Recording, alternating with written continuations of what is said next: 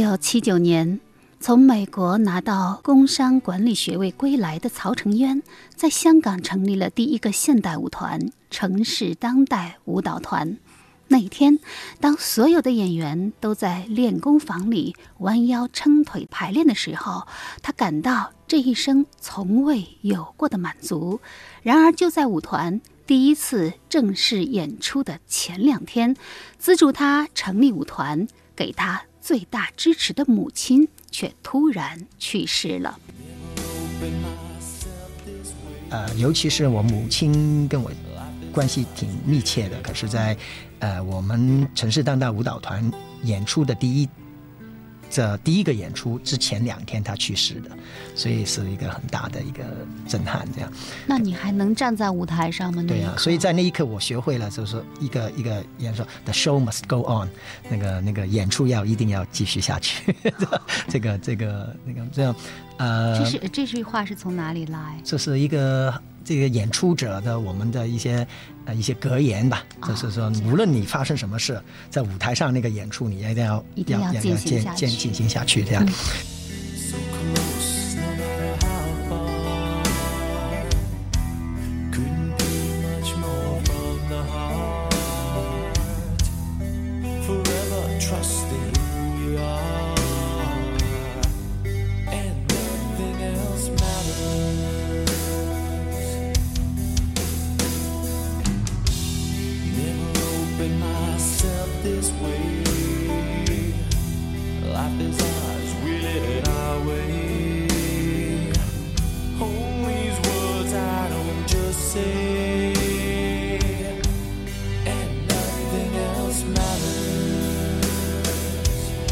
The show must go on。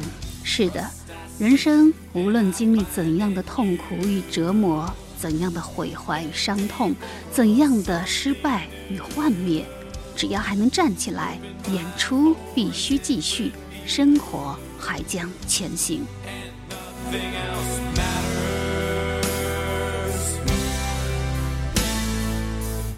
听众朋友，大家好。这里是小凤直播室，我是小凤。今天继续播出中国最重要的现代舞先驱、香港现代舞之父陶成渊访谈下篇，关于他最喜欢的书籍、电影和音乐。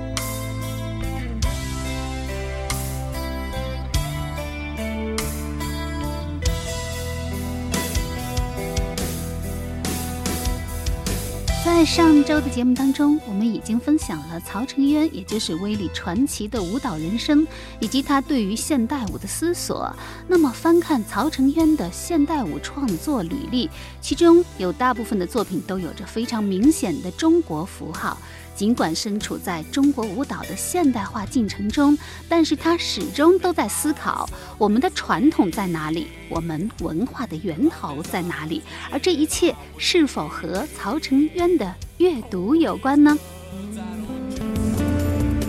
如果我都可以跳舞，那么你也可以跳。舞者不惧，舞者不忧，舞出我人生。小凤直播室本期嘉宾，二零一六北京舞蹈双周艺术总监，香港现代舞之父曹成渊。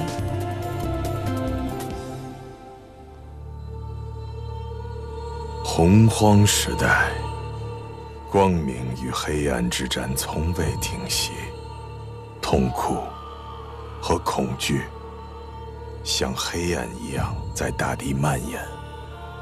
但是，光明种族百折不挠。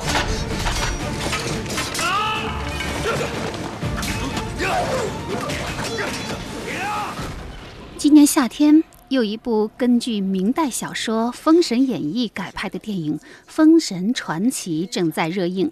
影片讲述的是姜子牙带领雷震子、哪吒等一众能人异士讨伐暴君纣王和妖妃妲己的故事。但是，虽然有范冰冰、梁家辉、黄晓明等众多明星大咖汇聚，却由于影片过分追求视觉效果，而缺乏对于中国历史哲学的深层关照，被封为史诗级烂片儿。而这也是近年来影视剧对于《封神榜》这一 IP 的一次极致的改编。我们要做的事情，不是为了我们自己，而是为了天下人的未来。那我就给你们最黑暗、最绝望的一天。《封神演义》正是曹承渊为我们所带来的一本书。每一个来小峰直播室做客的嘉宾都要随身带一本书、一部电影和一张唱片。嗯、今天威廉成渊为我们带来什么？啊，好啊，我的那本书呢，是我小时候的影响我很大的一本书。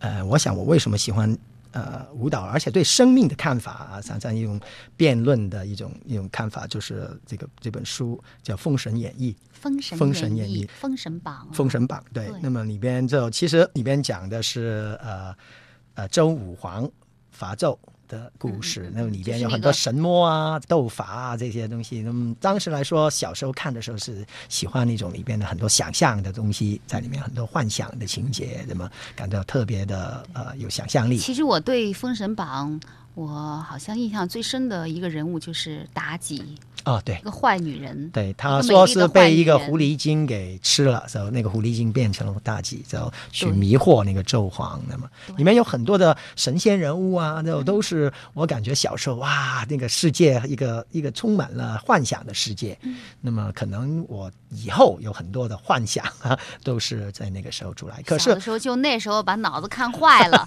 对不对？可能这样。嗯可是呢，里边也有另外就是很有趣，就是他们很多的打仗，就每次打仗呢，都是他们之前肯定有一段对话，就你说为什么你这样？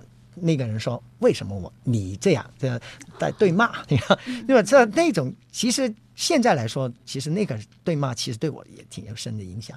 为什么他们对骂？其实他们站在不同的角度，各为其主，而且在他们自己的生活圈子里面，他们的看法而已。其实这个对我长大了之后，我常常希望站在别人的角度来看东西，或者说自己认为这样不好的，然后转个弯来，哦，原来是这样的。所谓的那种包容的那种感觉，我觉得其实，在那个小说里可能有一点潜入潜移也就是说。，你会经常的自己跟自己对骂，对，可能是是是真的。碰到一个敌手的时候吧，先站在他的立场上呃把自己骂一遍，然后再站在自己的立场上，所以一般来说把他骂一遍。对，所以一般来说，我骂人比较厉害，让别人要骂我的我都骂了。然后呃，另外因为《封神演义》里面呢，有很多其实有很多诗词，哦，挺有趣的。这样每一次就像《水浒传》那个有对诗为证一样对，样有。诗为证那样。哦，那个时候也也有诗为证的。有有《封神演义》里面有很嗯多这样的，而且对仗挺工整啊。我对古古典文学的喜欢，也可能是在那个地方啊诗词的喜欢也是从那儿开始。其实你的很多的作品啊，能看嗯得出来，呃，好像都跟古典文学有一种呼应的关系。比如说《山海经》而来的那个昆仑，还有像《满江红》啊对，对什么《十面埋伏》啊之类的哈这样的一些东西。嗯，这些东西是对影响很大，那点教育啊，你的过去的经历。说起来，《封神演义》啊，嗯很怪啊，就是好多古典文学的作品，其实在这边在祖国内地都是相当的普及的。比如说起《西游记》呀，或者说起什么。嗯，红楼梦》啊，《水浒传》啊，嗯《三国》呀，都知道，非常的熟悉。嗯。但是《封神演义》好像相对来说，也可能是我自己看书比较少吧，所以就相对来说陌生一些啊。对，我不知道这是个什么原因啊。啊，不知道，因为可可是早期这本书确实在国内是被认为是不是很好的书，所以它是神好像。对我啊印象中，我小的时候，它是不是一本大毒草呀？基本上是这样的，基本上可是其实它里面说的是周武王革命，其实挺有革命色彩的。可是里面牵扯的有很多神魔的世界，很多道教啊那种那种世界，就充满了奇幻的玄奇的色色彩，所以很可能就。就是因为当时无神论啊，很这现在也是了哈。可是就是对这种这种比较不鼓励这样了，比较魔幻的东西，觉得是一些封建糟粕、对迷信呐什么之啊类的可以说这样。不过现在呢，我们从另外一个角度来看呢，它其实也挺有，就对发挥一个人的想象力啊，这一种一种。呃诗词啊、古典文学啊，其实它还是挺挺对，尤其是小孩子啊、年轻人，是一个入门是非常好的一件事。嗯哦，我知道，其实现在《封神演义》还是挺火的，嗯被改拍成电视剧，而且网络上有好多这个《封神演义》的游戏，对对对甚至于在日本都有《封神演义》的漫画。对对，其实实它里面很多故事挺挺有趣的。是吗哪哪吒、哪吒哪闹海吒闹海，哪吒还是挺革命的小孩了，对说骨还父，说肉削肉还母，这样啊，这个对对对最后变成一个莲花化身这样。用嗯藕啊扎对对对个扎个对对胳膊扎个腿儿的，对对其实就是《封神演义》里的故事事。对还有什么故事？然后里边其实里面有很多的呃呃神魔对决，那神仙这正道的跟邪道的呃正互相的魔教魔教。啊，对斗法这些，好的里边有很多的人物。现在比如说我这很多民间信仰里面，其实都跟在里面出来的。比如说有个财神赵公明是在里边出来的，然后有个雷神，这我们说雷神有个雷震子啊，这个打雷的、呃雷神，这个这他里边也是在里面出现的。那么很多。呃，道教的传说啊，佛教的传说啊，都其实跟这个故事里面有千丝万缕的关系。但是，这个故事自己本身它是明朝的一个一个人写的，哈哈，他摘取了很多传说，然后把它呃整理成这样的一本书啊，有很多的故事跟其他的故事有牵连。它的开章第一篇讲的是什么故事？第一回第一回呢，就是说，好像是说在，呃，那个说纣王他去拜，这个巡游天下，找到了那个吴山，吴山的那个地方，就进了一个一个宫里面，就看见那个女娲，那个那个宫，然后他就看见那个女娲那个雕塑很美，然后他就提了一首诗，就说我要。讨了这个女娲做做那个老婆，这样。女娲就是补天的女娲，补天那个女娲，这在在《山海经》里面都有提的。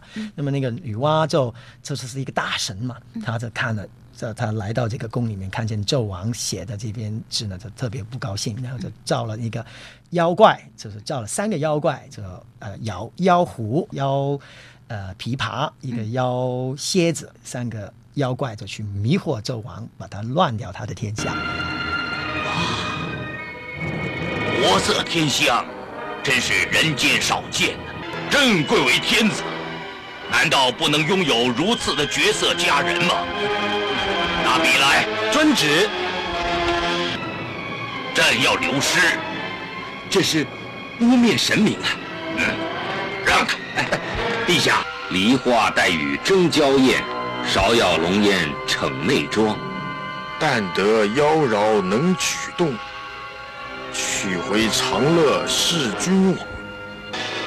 陛下，调笑仙女恐遭天谴。哼，天下没有朕不可为之事。回朝，回朝，回朝。大胆昏君，不想修身立德以保天下，竟敢提诗侮辱我！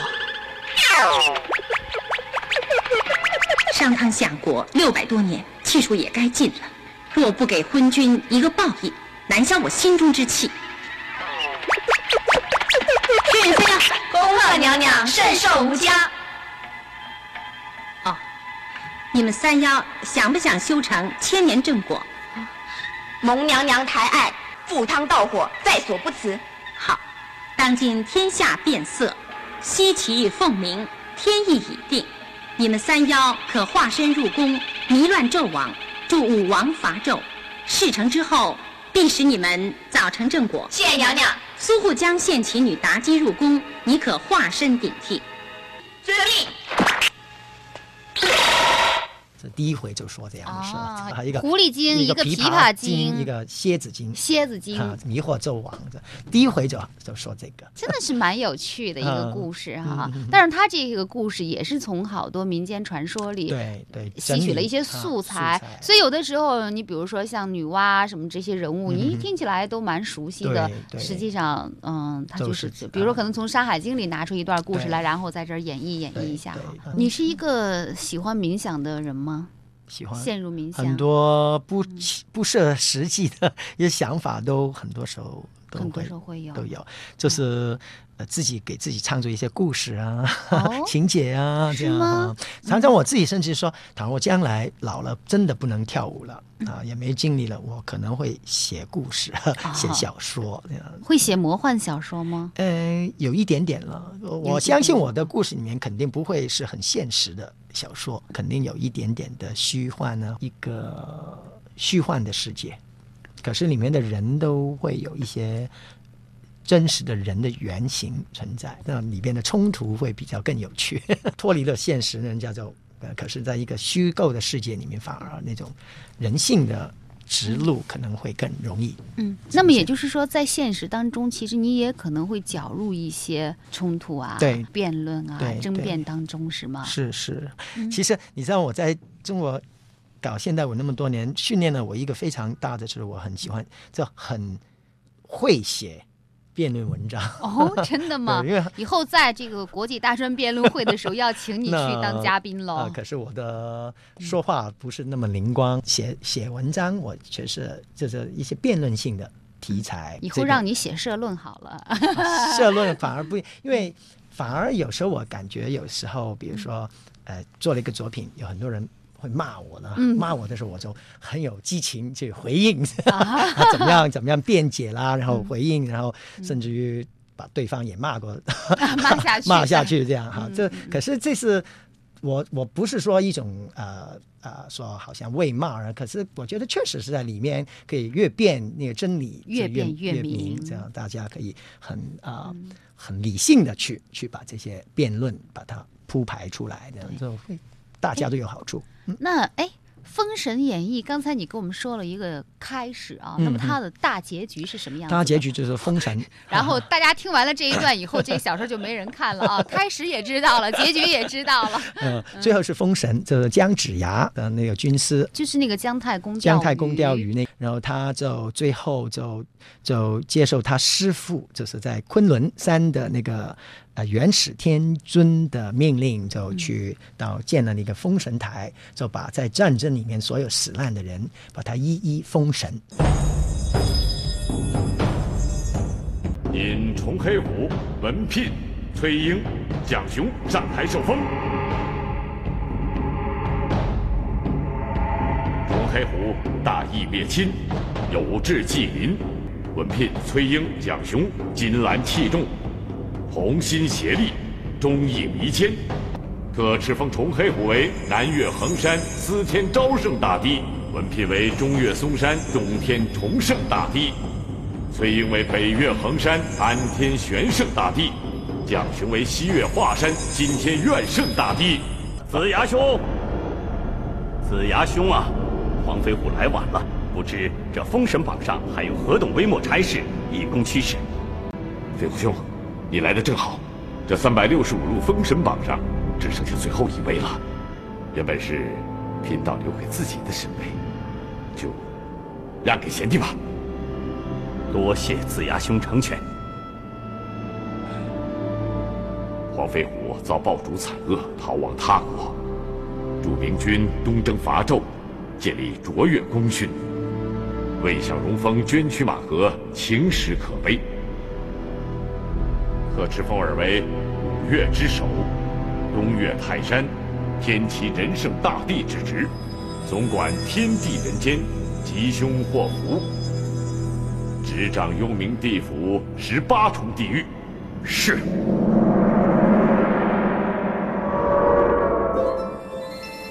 子牙，这三百六十五路正神之中没有你的位置，但是你有封神榜在怀，打神鞭在手，以后到了哪里，哪里的正神都会暂时让位给你。等你百年之后阳寿尽时，每逢佳节，可存身于光明之源，走到哪里，哪里便会光闪熠熠，诸煞神敬而远之。萧父，既然天上神位已无，你就在人间享受制服吧。孤王封你为齐侯，位列武侯九伯之上，分茅列土于营丘，子孙后代世袭齐侯，永享绝路，福德齐天。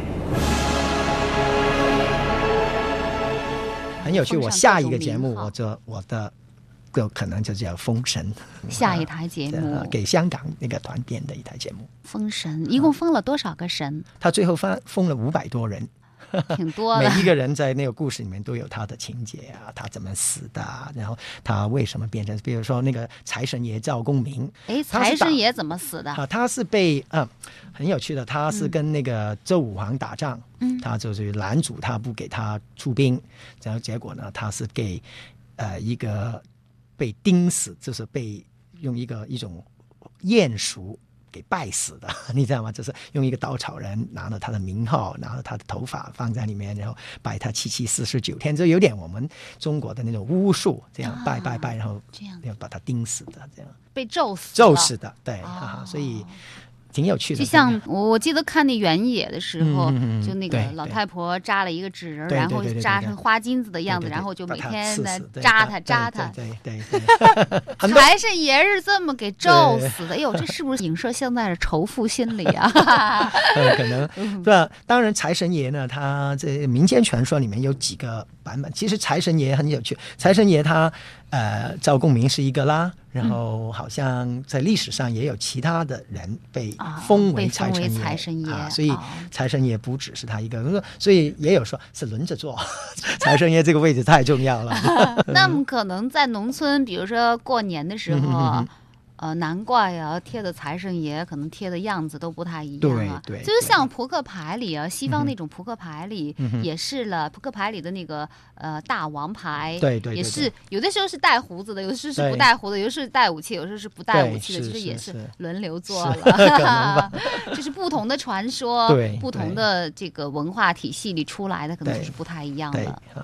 那如果你把这个《封神》把它改编成现代舞剧的话，嗯我觉得可能会是一个挺规模挺大的一个不不不不戏了。，我不是我排的《封神》，绝对不会把《封神榜》给排下去，因为我啊绝对不会只是用了“排成一个古封神”这个概念，嗯对我只是用了“封神”的概念。其实我觉得你好多呃打着古典名号的作品，对其实都是在玩概念对，一看跟原作本身一点关系都没有对对对了。，好像我最近呃，比如说我们带北京现代舞团去美呃去欧洲巡回演出一台节目叫《一座 N 椅》，一座两椅，那么就是用了传统的戏曲。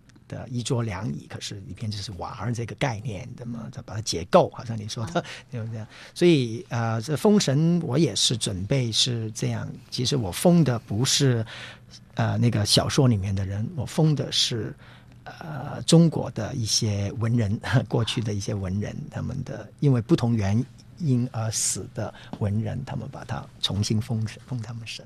哦，是这样子，哎，嗯那倒有意思了。嗯说说嗯你可能会封谁？呃，我已经挑了五个，哦，说说。屈原、司马迁、李白、嵇康跟苏东坡。嵇康是吧？就是那个竹林七贤竹林七啊贤，对对最后被砍头砍头的那个，嗯他们都是因为不同原因被皇帝杀死的，不哎是皇帝也是最高权力，比如嵇康，他是被当时的司马昭杀死的，嗯他是。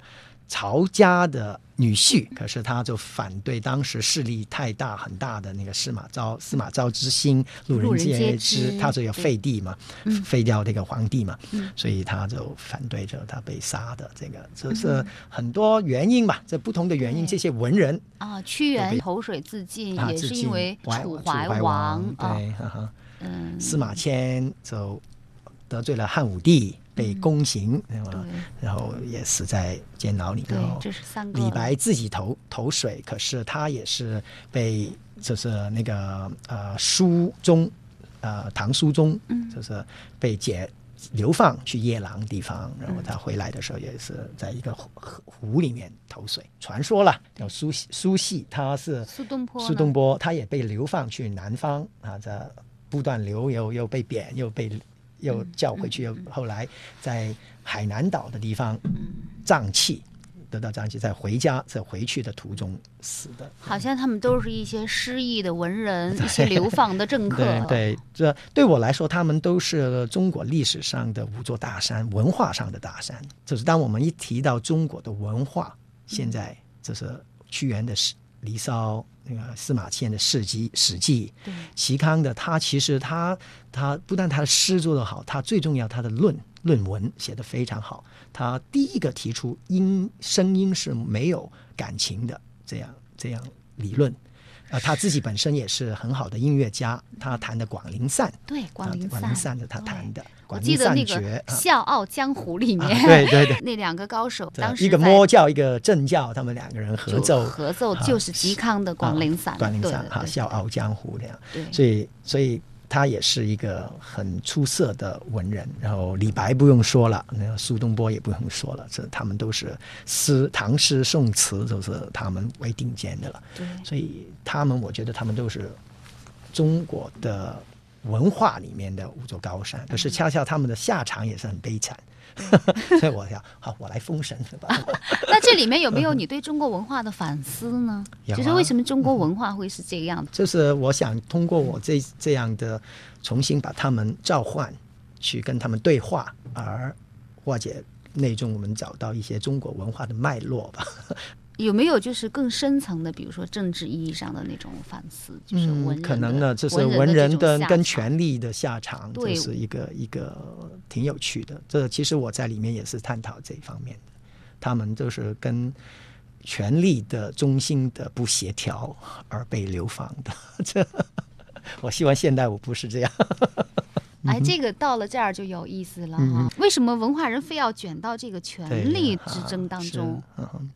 其实有一个权力的漩涡之中，有时候也肯肯很多时候也迫不得已的。其实我觉得这可能也是中国古代文化的一个特点。对，就是中国古代权力的获得，比如说通过科举的制度呀，就是你文章写得好，然后你才能做官哈。嗯，对。可能这里面这种跟这个整个的呃政治的文化的体制也有关系哈。是整个体制啦，然后文人自己本身的追求啦，他做了文人文化人的话，他的想要。往往想要好像屈原这样想，希望要去做一番大事，周济天下。可是往往这个情况不是这样的，那么就就会产生很多悲剧在里面。那么，可是这个也就是我觉得有时候也是文人的乐趣。然后他默默无名的就很幸福的过了一生，可能他也不高兴、不开心。可是反而这样的话，他啊，那个文章流传千古。啊，司马迁这样，他毫无必要的为一个他不是很熟的人李陵啊，去跟得罪那个汉武帝，被阉成那个 那个太监这样。可是他就在那个宫刑室里面腐臭的环境里面写下了《史记》这样中国第一部划时代的历史书，因为我觉得是很不得了的。所以我希望用舞蹈来展现阐述这种。这种的，可是我不是去把他们故事说出来，可是是用一种比较意向性的手法去跳出来，舞蹈跳出来。姜子牙会灭了西岐。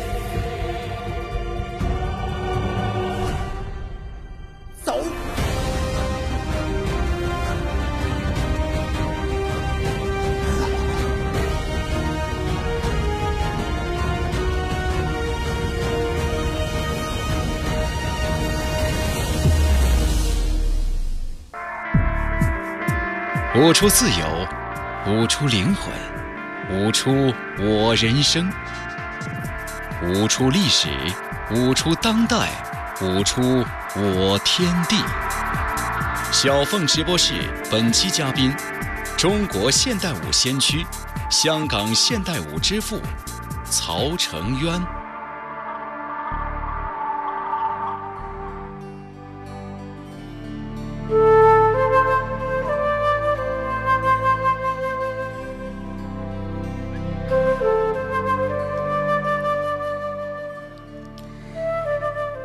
在收听的是小凤直播室，本期嘉宾香港现代舞之父曹承渊，他的英文名字是威廉。威廉最喜欢的一本书就是刚才他所介绍的明朝徐仲林所著的神魔小说《封神演义》。如果说《封神演义》作为一部中国小说，它瑰丽无比的奇幻想象和气势磅礴的神话韵味，几千年来在东方难有匹敌。那么在西方也有一部史诗般的奇幻巨著，自二十世纪五十年代问世以来，多次被读者投票评选为二十世纪最伟大的书。它就是英国牛津大学中世纪英国文学教授约翰·罗纳德·瑞尔·托尔金所著的《指环王》。曹成渊我们带来的一部电影，就是根据这本书改编的同名影片《魔戒三部曲》。The world is changed. Much that once was is lost. For none now live who remember it. History became legend. This is the One Ring, forged by the Dark Lord Sauron. It is only this ring. 黑暗魔君索伦在一次战斗中，将有着无上法力的至尊魔戒遗失，魔戒落入矮小的哈比族人弗罗多的手中。黑暗魔君索伦集结无数半兽人以及各种各样的妖怪，准备夺回魔戒，征服全世界。而摧毁魔戒的唯一方法，就是将它投入原先铸造它的烈焰之中，那里正位于索伦的老巢末日山脉。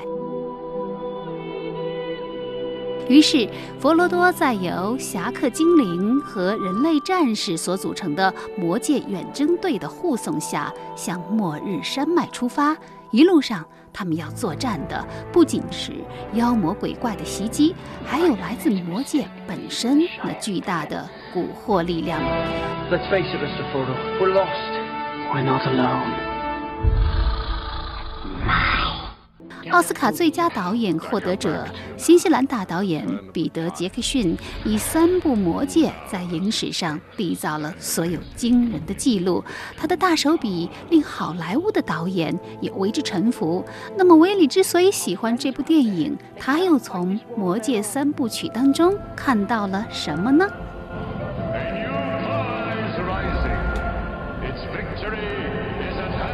呃，我喜欢的那个电影是《的魔戒》三部曲，因为我觉得很不得了，很很很棒。这是他的整个的视野，然后那个导演的控制的能力，三套电影这样下来，嗯是用七年的时间筹拍，而且把里面的那种气势传说出来。那么当然，里面的题材是我很喜欢的，那个也是魔幻的故事，对魔幻的故事，嗯而且是一个大学教授写的一个魔幻的故事啊，是相当于西方的《西游记》吧？对，差不多是，其实有点像西方的《封神榜》这样，封神榜 啊也是不同的角，这神魔啊，这斗啊这样。可是，可是呢，呃，我觉得最大的震动是那个导演的。能驾驭这部电影的能力，那么大的场景，最后拍拍出一种悲壮的感觉，然后到最后最后，你想那么大的电影，到最后结尾，有很多人不喜欢那个结尾，恰恰我最喜欢那个结尾。啊，那个结尾很很有趣。那个结尾呢，就是啊，那个高潮过了之后，他就用了差不多很长的篇幅去马把过每一条线细细的告诉大家。就说这一段，呃，比如说这个人他的下场怎么样，有那个人又发生了什么事，这些东西都就是说这个故事已经完了，完了，这个高潮已经过了，已经过去了。啊这个魔界已经在一个山谷里被嗯毁掉了，已经融化了。对了他对这个世界的威胁已经不存在了，大团圆结局了啊，好了，就拜拜了。按说这时候就应该怎这结束了，大家都啊鼓掌。可是呢对对对，他用了很长的篇幅，把每一个人的细节慢慢的说，他就轻轻的每一段，说大家感觉那个应该原来，哎，后面还有，因为原来还有，对吧？特有趣，然后然后我我就感觉是那个导演对自己非常有信心，知道我拍到这儿，我还可以再继续说，观众要继续看下去，不会不耐烦。我就特别喜欢那一段，这次后面的结尾，因为我觉得接的特别好。This day does not belong to one man, but to all. Let us together rebuild this world, that we may share in the days of peace.「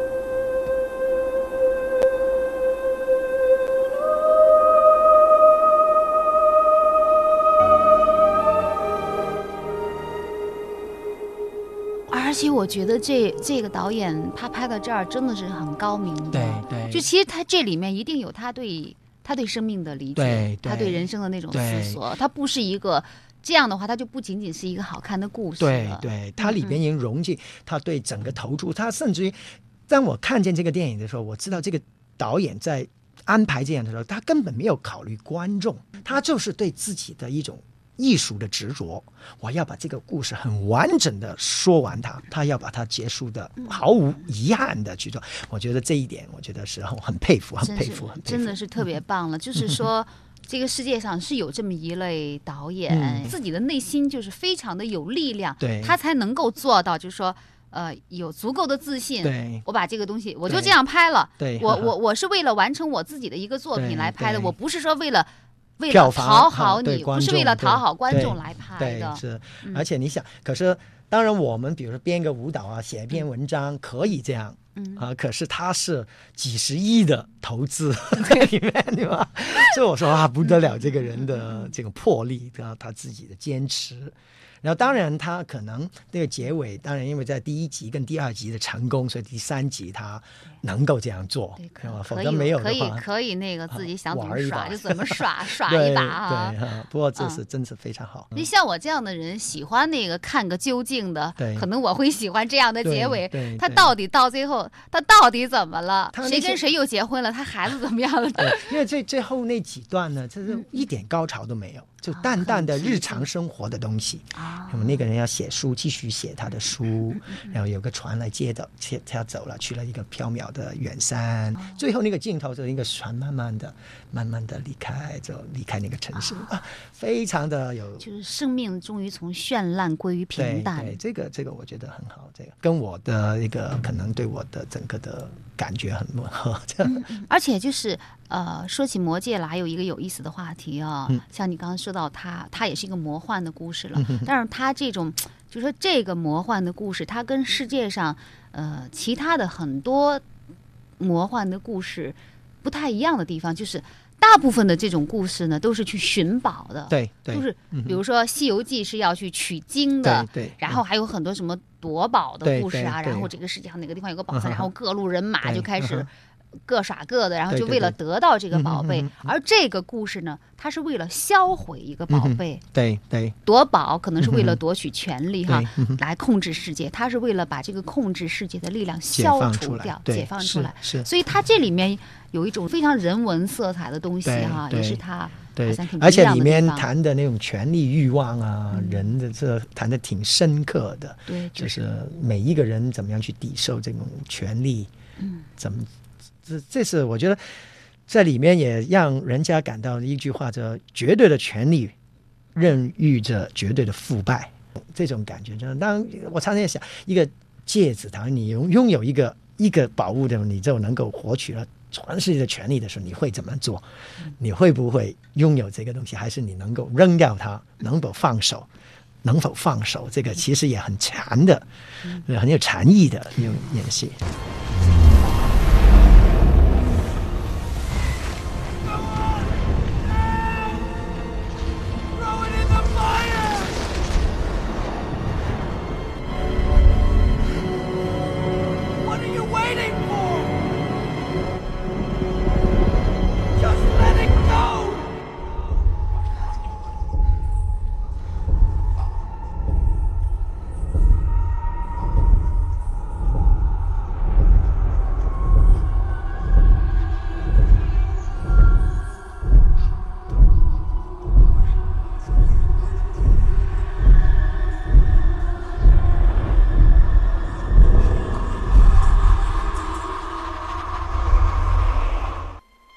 我现在、嗯？我现在看着威灵的时候，我突然发现你长得有点像那个《魔界》的就是那个魔界的那小伙子，哎，是吗？有一点点像。哦有没有朋友这样说？没有，你是第一个。第一个真的 我要照照镜子。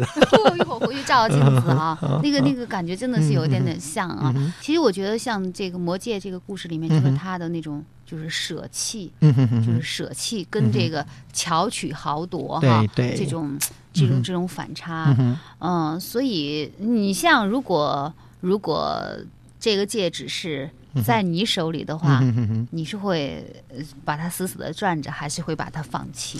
当然，现在我会很毫不犹豫的，我会把它放弃。可是问题，这些只是 这个假设在一种理智而已，知道吗？理智。可是当你有那个权利揸在手上，你跟会再考虑，嗯我有了这个权利，我可以做什么？我可以做什么？每一个人都有欲望，对对啊，那种欲望其实我有了这个戒指，我就可以。多一个房子，多一个汽车，多一个什么，多一个呃很多人爱我，我爱的人他会爱我，这样这样这样这样的话，就是你是你不可能躲开这种这种思想或者感情的诱惑的，你真的要放是太困难了。你的意思就是你干脆不放了，是吗？那因为现在呢，我就可以说可以，我可以不要，呃可是这是只是哎只说给你们听而已。不过这是一个很大的考验，真是真的，真的。其实我觉得每个人如果手里攥着那个魔戒的话，都要会面临这种人性的拷问，啊。而且最大的一个最大的问题就是说，我会会会说的，倘若我拿了绝对可能我不会腐败的，我不会，我不会的。啊，你，不会坏，不啊会腐败。我不会，哈，我不会坏的。啊 我能够很清醒的，我能够很很很清醒的去运用我的权利的。其实历代的皇帝也就是这样，嗯，这个这这是，这当你一个皇帝有了权力之后，你这个发动一切的战争、一切的运动都是这样出来的，嗯 嗯，这挺可怕。好，魔戒，哎呀，那那个电影真的这个场面实在是太壮观了，太壮观了，简直就不是人拍的电影。嗯，对，呃，的确也不是人拍的，因为它里面有大大量的这个电脑的这个特技的制嗯作。不过我还是挺喜欢理解，就是它不是人拍的电影，因为它就是好像一种神来之笔，而且三部曲嘛，因为非常的宏大，对它又不是说拍一个续集再拍一个续集它是，一个连续剧，一口气其实就是一个电影分成三节然后一节一节的，一节先。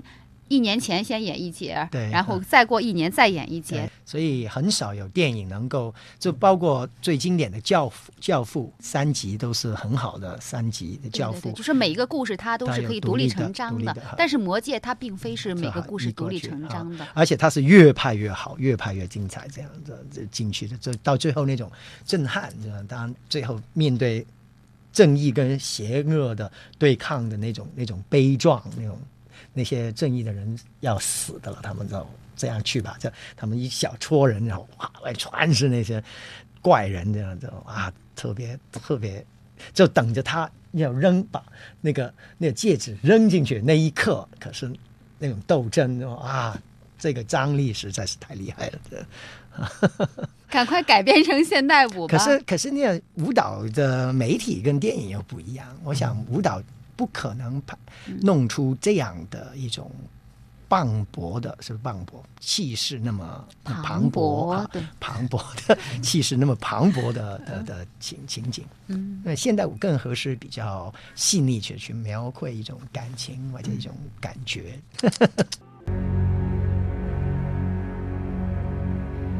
May it be an evening star shines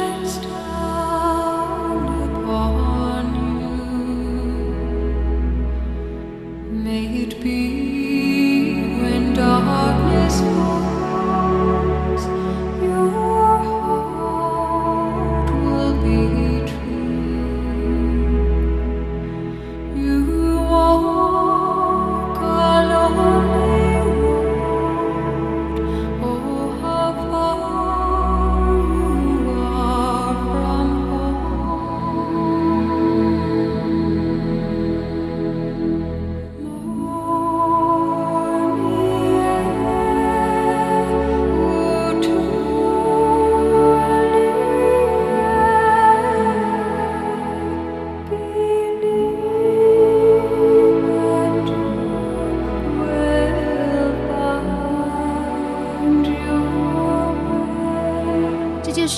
获得了奥斯卡最佳配乐的影片《魔戒三部曲》的主题曲。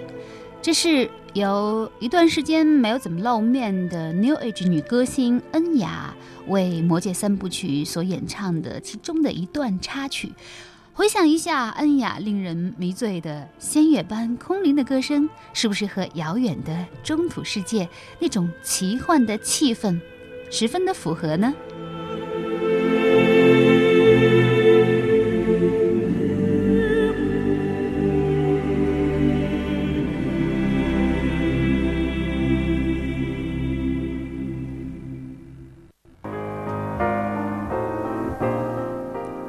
在正在收听的是小凤直播室，今晚嘉宾香港现代舞之父、香港十大杰出青年曹承渊，他的英文名字是威利。威利最喜欢的又是一张怎样的唱片呢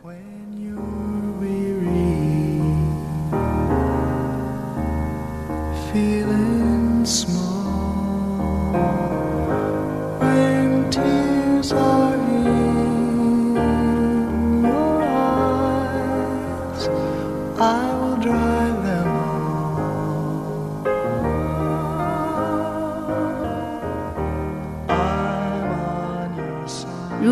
熟悉的旋律，来自一首经典的英文老歌《忧愁河上的金桥》。这是保罗·西蒙和加芬克尔演唱组创作于1969年的作品。它有一个不太浪漫的、比较凶猛的艺名，叫《恶水上的大桥》。当你感到疲惫和灰心的时候，我会为你擦干泪水；当时事动荡，我会来到你的身旁，仿佛在汹涌的忧愁河上为你架起一座金桥。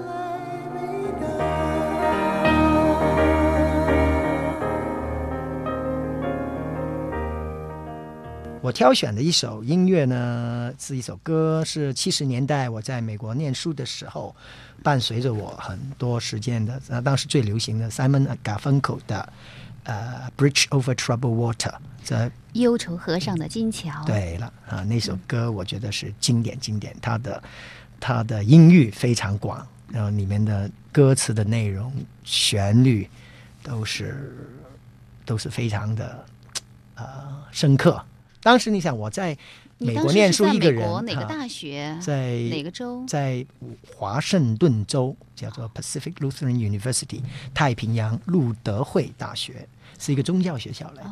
嗯，那么一个人嘛，挺孤独的。然后有这首歌，那那个歌词就说：“呃，你在通过这个忧愁和、烦恼河的时候，有朋友在你旁边帮助你。”这样，这是一个很很带有民歌，可是又那个。管弦乐器的伴奏，那种慢慢的从开始淡淡的到最后一种高潮的来临的那种那种感觉特别好。嗯、能够回忆起来你当时听这首歌的时候的一个场景吗？那时候呢，我开始那首歌出来是我还在香港，还在香港，那么就就快要去美国了，然后就那种啊、呃，就这个歌出现，那么就啊、呃，当然。当时来说是流行榜里面的第一名啊，大家都很喜欢啊。很多人七几年？七七二七三吧，啊，七七二年左右吧。嗯、然后哇，特别喜欢，然后就赶紧的把它学了啊，自己也弹一点钢琴嘛，就把它弹下来，自弹自唱，这样、哦、特别难听的。可是就是就是里边的那种感觉，可能是对当时一个。好像我那个时期的一种年轻人的一种特别触动的一种感觉啊，你需要朋友啊，需要哈这特别有点忧伤，可是又很安慰的感觉。然后到了美国之后，就几乎就整天就陪着我上课，上完课就听这首音乐这样。然后嗯，记得有一次的，差不多是最后一年的时候，就去从华盛顿州去。呃，三藩市开车一个人开车去那边，就去看一个同学的演出，在那边演出。那么就在车上，在在毫无人，晚上开车的时候没有人，人人中的时候，就这首歌就一直陪着我去，这这是一个很浪漫的 的感觉哈。很罗曼蒂克，嗯，一个人开着车，啊、月亮挂在空中，星星 洒满了夜空，然后在这个嗯。荒无人迹的的路上啊，公路高速公路上啊然后，一个人一边开着车着一边听这首忧愁河上的金桥。对，嗯，这好是，所以到现在的嗯实它可能就是说连着你的一段青春记忆了。对，可以说是这样啊，嗯一段青春。现在听，有时候我在听的时候，嗯，还是能够把我的那种回忆拿回来，这样子挺好的。好的音乐就像时间机器，是，所以他们呃，这个这两这对组合。Simon and Garfunkel，他们的加芬高跟西门西保罗西门，嗯他们俩差不多每隔十年就会从走在一块。现在两个人都是老人家了，七十、呃六十多岁、七十岁了，嗯可是哇，之后每隔十年还要还要合在合在一起起唱一次这样。唱一次这首歌。啊，他有很多经，他们有很多经典歌，他这首是必唱的。我就很担心 n c o 他当时是唱这首歌，他的嗓子嗓子就好像天使一样。哦现在他是一个男的，可是他的嗓音很高，所以说好像天使一样飘。我就很害怕他在唱的时候嗓音没了。这 这首歌我是很熟悉的，但这会儿它的旋律突然想不起来了。我我唱不出，我明明白你的意，思可是我真的唱不出来。我唱的时候，我的我是五音不全的。我常常排练的时候，演员就笑我。我说：“哎，那一段。”那我想哼出来给他们听那一段，他们说哈哈哈大笑，就说不知道我在哼哪一段，所以就算了吧。对你只是帮我想一想，回忆一下。哎，怎么了？嗯，OK，就唱一唱啊。可是可是我我真的是很很难，大大家躺在听的时候呢，堵住耳朵啊，小心。赶快把收音机关掉。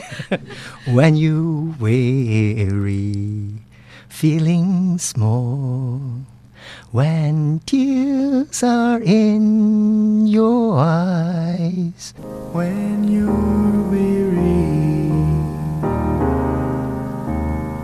feeling small,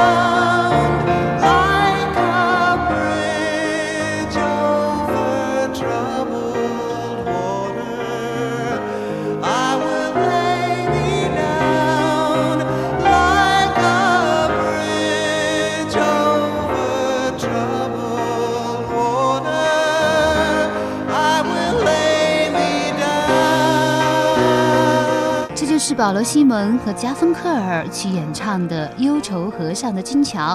一九七零年，他们两个人以《忧愁河上的金桥》为主打歌的同名专辑，获得当年格莱美的多项大奖。迄今为止翻唱过单曲《忧愁河上的金桥》的歌手，目前呢已经不下二百位。我们接下来来听一听猫王和另外一位女歌手的翻唱版本。when you're weary, feeling small,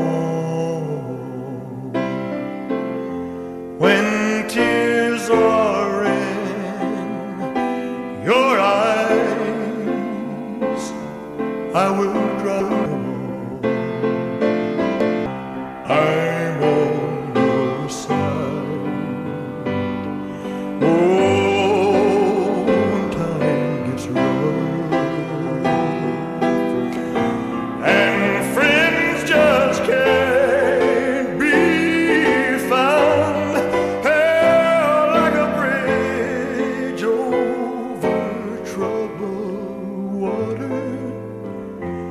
I will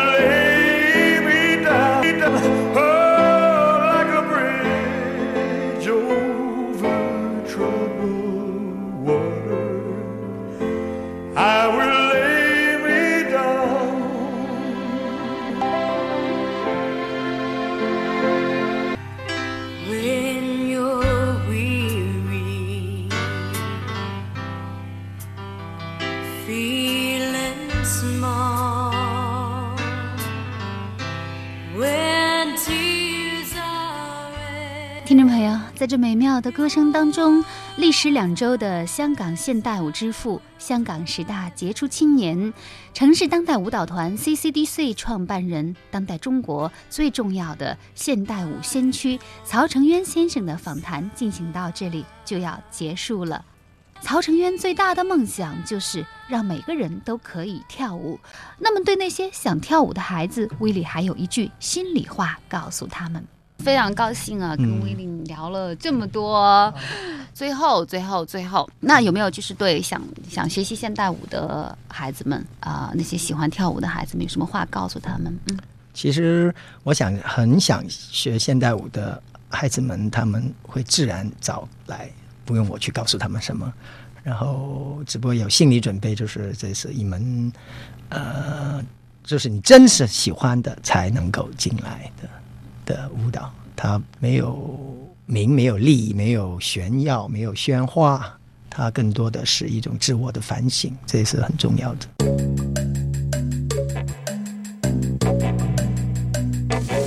好，听众朋友，今天节目就到这里。主持人小凤代表节目总监张新刚共同感谢您的收听，也欢迎您关注本人新浪微博“小凤丢手绢”以及微信公众号“凤 radio” 小凤直播室。再会。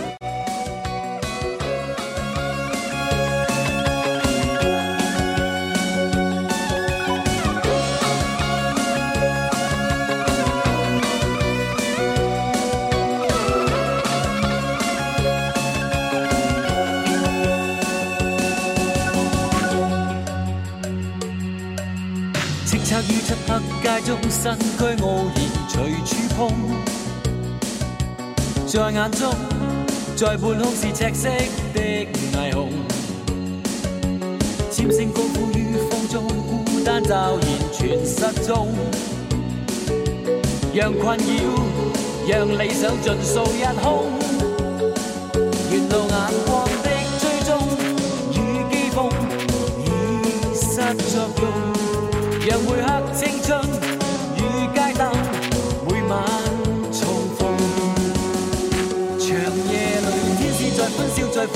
分秒，让一切忘掉了。鬧着在路中亂跳，長路裏充滿是圈套，是苦惱，或許會是警告，誰料到？望着夜霧，任意拋開每個勸告，黎明渐到，誰願意？誰願意？誰願意看到？